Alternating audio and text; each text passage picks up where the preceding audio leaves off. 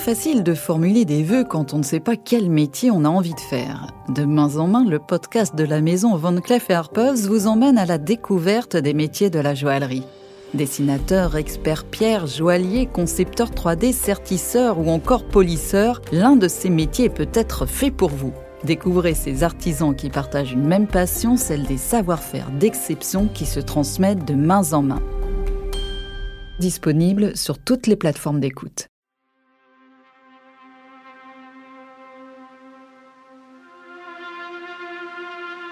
Le diamant Hope a connu une véritable odyssée depuis sa vente à Londres au début du 19e siècle jusqu'à son arrivée incognito à Washington dans une discrète enveloppe de papier craft affranchie à 2 dollars. Ce fabuleux diamant trône aujourd'hui dans une vitrine ultra sécurisée de la Smithsonian Institution et est certainement l'objet qui attire le plus de visiteurs au monde, juste après la Joconde. Pourtant, cette gemme à la couleur céleste regorge encore d'inéluctables secrets et de mystères qui restent à élucider.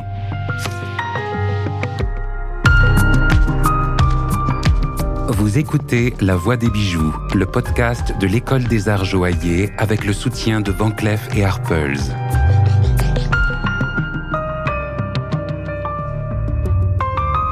Vous dévoile les fascinantes histoires et les savoirs secrets des bijoux à travers le monde.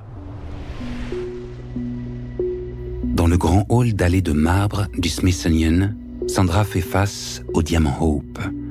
Elle est fascinée. Une pièce unique au monde, une origine mystérieuse. Depuis combien de temps le regarde-t-elle ainsi? Certaines énigmes restent à jamais irrésolues, mais pas pour elle. Sandra étudie la gémologie à l'université. Elle a l'esprit scientifique, le goût de l'enquête, et c'est bien le Hope qu'elle est venue voir à l'Institut. Alors, la gémologie, à vrai dire, c'est un peu une enquête. Laetitia Gilles Guéry, gémologue et professeure à l'École des Arts Joyers. Parce que on va chercher les indices, on va observer, on va analyser, l'analyse chimique, euh, voire dans certains cas pour les perles, on utilisera même l'ADN. Et le but, c'est que tous ces indices convergent dans la même direction pour avoir le résultat. Et une pierre sera toujours unique puisque un saphir, un rubis, un diamant, dans tous les cas, elle va dépendre des conditions de formation de la pierre. Donc chaque pierre aura des petites différences, des couleurs différentes, des inclusions différentes, une chimie légèrement différente, etc. Et c'est vrai qu'après, quand en plus la grande histoire va s'en mêler, on aura une différence, puisque on va avoir des diamants qui vont pas aller euh, au même endroit avec les mêmes propriétaires, n'auront pas la même vie. Le Hope, il va attirer la curiosité déjà parce que bah, c'est l'un des plus grands diamants bleus en fait. Euh, et c'est quand même assez exceptionnel. Vous allez demander à n'importe qui dans la rue, vous entendrez qu'un diamant c'est incolore c'est pas bleu. Donc déjà, ça intrigue. Comment ce diamant il peut être bleu Au-delà de tous les mystères qui leur enferment, c'est l'origine du Hope qui captive et questionne Sandra. On dit que les diamants viennent des profondeurs, mais on sait aussi que certains diamants très rares ont des origines interstellaires, des météorites tombées du ciel. Et dans ce diamant-ci, il lui semble y voir briller des constellations. Alors l'origine géologique des diamants, c'est quelque chose qui intrigue. On dit souvent que les diamants, c'est les témoins de l'histoire de la Terre. C'est les témoins de l'histoire de la Terre parce que si on remonte dans le temps, en fait, la Terre, elle s'est formée il y a 4,56 milliards d'années. Et nos plus anciens diamants, les diamants canadiens, ils datent d'il y a 3,5 milliards d'années. Et même les plus récents diamants, eh ben, en fait, on a du mal à se rendre compte de ce que ça représente. Mais voilà, c'est ça l'échelle temps des diamants. C'est des millions et des milliards d'années. Et c'est quand même assez incroyable quand on regarde un diamant en vitrine ou sur une bague de fiançailles de se dire, été formé il y a des milliards d'années avant même les dinosaures, avant même nous. Et c'est vrai que la formation des diamants, c'est une aventure. C'est une aventure parce que euh, déjà, les atomes de carbone, ils sont arrivés sur Terre avec le Big Bang. Puis ces atomes de carbone, bah, il faut qu'ils forment ce diamant. pour qu'ils forment ce diamant et pas du graphite, c'est là que c'est incroyable. C'est qu'il faut une pression, une température énorme. Énorme, et donc ces pressions et cette température, naturellement, on les trouve dans la Terre qu'à des profondeurs énormes. On parle de 500, 700, 1000, 1500 km de profondeur. Et bien sûr, on peut pas creuser à cette profondeur-là. Alors il faut que les diamants puissent remonter à la surface de la Terre. Et pour que les diamants remontent, il va falloir une éruption gigantesque qui va permettre d'arracher la roche et de remonter les diamants à la surface. C'est un énorme périple pour les atomes de carbone pour arriver autour de notre cou sous forme de diamant.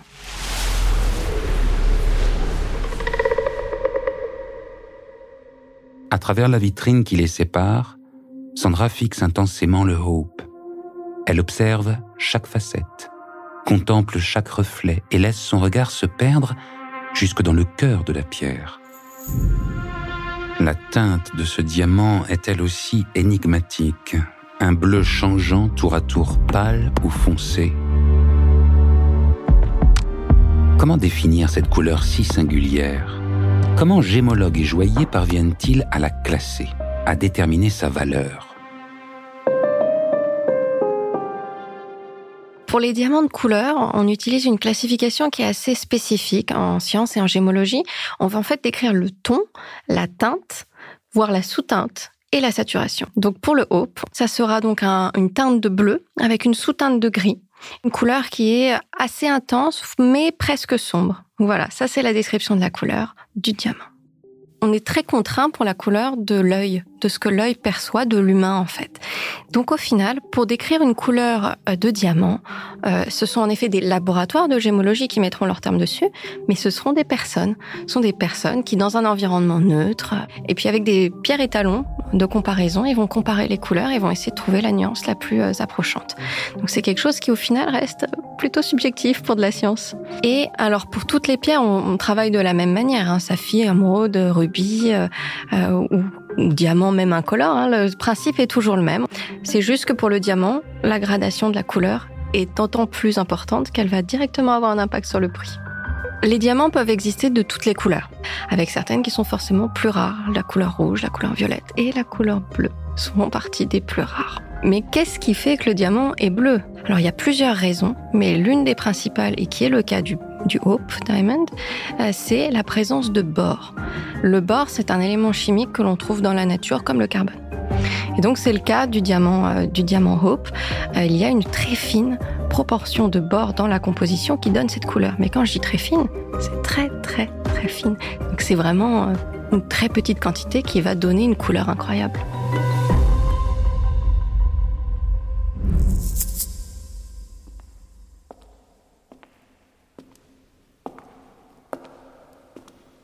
Sandra se dirige vers la bibliothèque.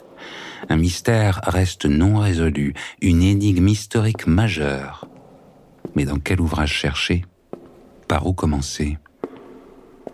Le parcours du Hope est documenté depuis la boutique du marchand Eliasson à Londres en 1812 jusqu'aux collections de la Smithsonian Institution.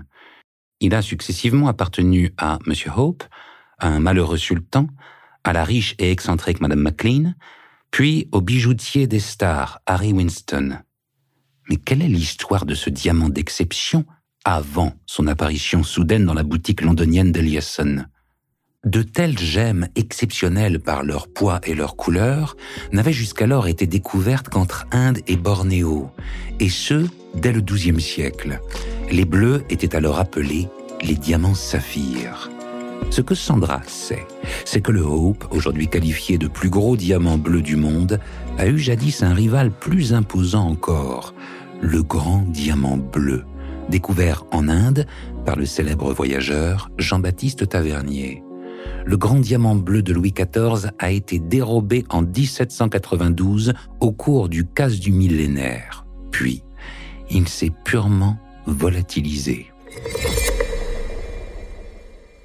Il ne reste de cette merveille qu'une fascinante réplique que Sandra a pu contempler à Paris, à l'école des arts joyers.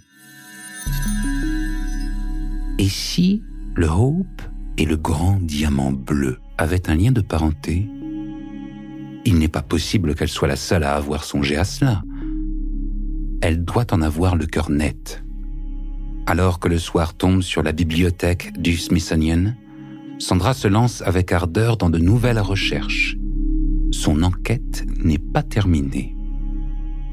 La recherche scientifique, elle a quelque chose de fascinant, c'est que souvent c'est la convergence de plusieurs équipes scientifiques qui travaillent indépendamment, puis qui un jour se rendent compte qu'elles travaillent sur le même sujet. Et c'est un peu ce qui s'est passé pour le Hope Diamond, puisque c'est un scientifique du Musée d'histoire naturelle de France qui s'est mis à travailler avec une équipe de la Smithsonian Institute. Et en travaillant ensemble, eh ben, ils ont pu se rendre compte qu'il y avait peut-être des grandes différences, mais aussi de grandes similitudes entre le Hope Diamond et le diamant bleu euh, de Louis XIV. Dans l'équipe de Paris au Musée d'histoire naturelle euh, de Paris, on va avoir un minéralogiste, euh, François Farge, euh, conservateur des collections et qui va, en inventoriant, en cataloguant les pierres, trouver dans un tiroir un moulage en plomb avec une étiquette. Le moulage en plomb, ce qui est surprenant, c'est qu'il est pas de la même forme que le Diamond. Il fait pas non plus le même poids, les mêmes dimensions. Il est beaucoup plus gros. Pour le Hope Diamond, on est à 45 carats, là où pour le Bleu de France, on suppose, d'après les écrits, qu'il est plutôt à 69 carats, donc quelque chose de beaucoup plus massif. Euh, mais il ressemble quand même à ce qu'on connaît euh, de gravure euh, du diamant du bleu de France. Alors là, il n'y a plus qu'une seule chose qui se passe dans sa tête, et si c'était le moulage du grand diamant bleu, qui était la preuve que le Hope Diamond serait le descendant du grand diamant bleu de Louis XIV. À ce moment-là, bah, il appelle les autres scientifiques, il prend rendez-vous et puis il va traverser l'océan avec son moulage en plomb pour aller comparer euh, les, le moulage en plomb et le Hope Diamond et voir s'il n'y aurait pas quelque chose, un air de famille. puis ça paraît quand même très similaire. Donc l'enquête continue. Et à ce moment-là, l'idée va être de faire une modélisation 3D euh, du moulage en plomb et du Hope Diamond pour pouvoir comparer non seulement les dimensions extérieures de la pierre, mais aussi les facettes. Est-ce que euh, c'est possible que les deux s'emboîtent un peu comme euh, une poupée russe, l'un dans l'autre, puisque on se rend bien compte à ce moment-là que si c'est le même, il y a eu retaille. On a retaillé le diamant pour camoufler ce vol. Et bingo, ça marche.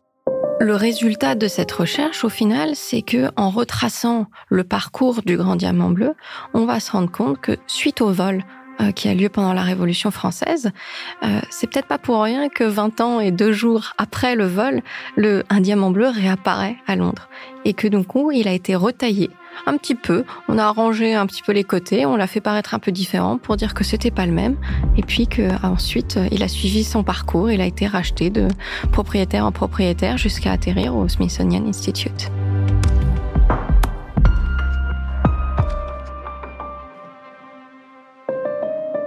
À présent, Sandra sait tout du Hope et de son histoire. La nuit tombe. La bibliothèque du Smithsonian va fermer. La jeune femme rend ses ouvrages à regret. Elle aurait aimé rester davantage. Elle sourit en repensant à la description du Hope trouvée dans un vieil article du Washington Post. Un minuscule fragment du ciel de minuit tombé sur la terre et qui brille encore de la lueur des étoiles.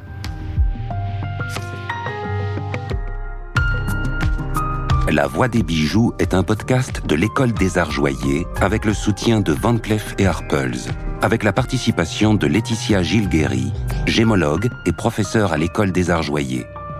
Écrit par Martin Kenéan et Aram Kebabjian, interprété par Pierre-François Garel et produit par Bababam.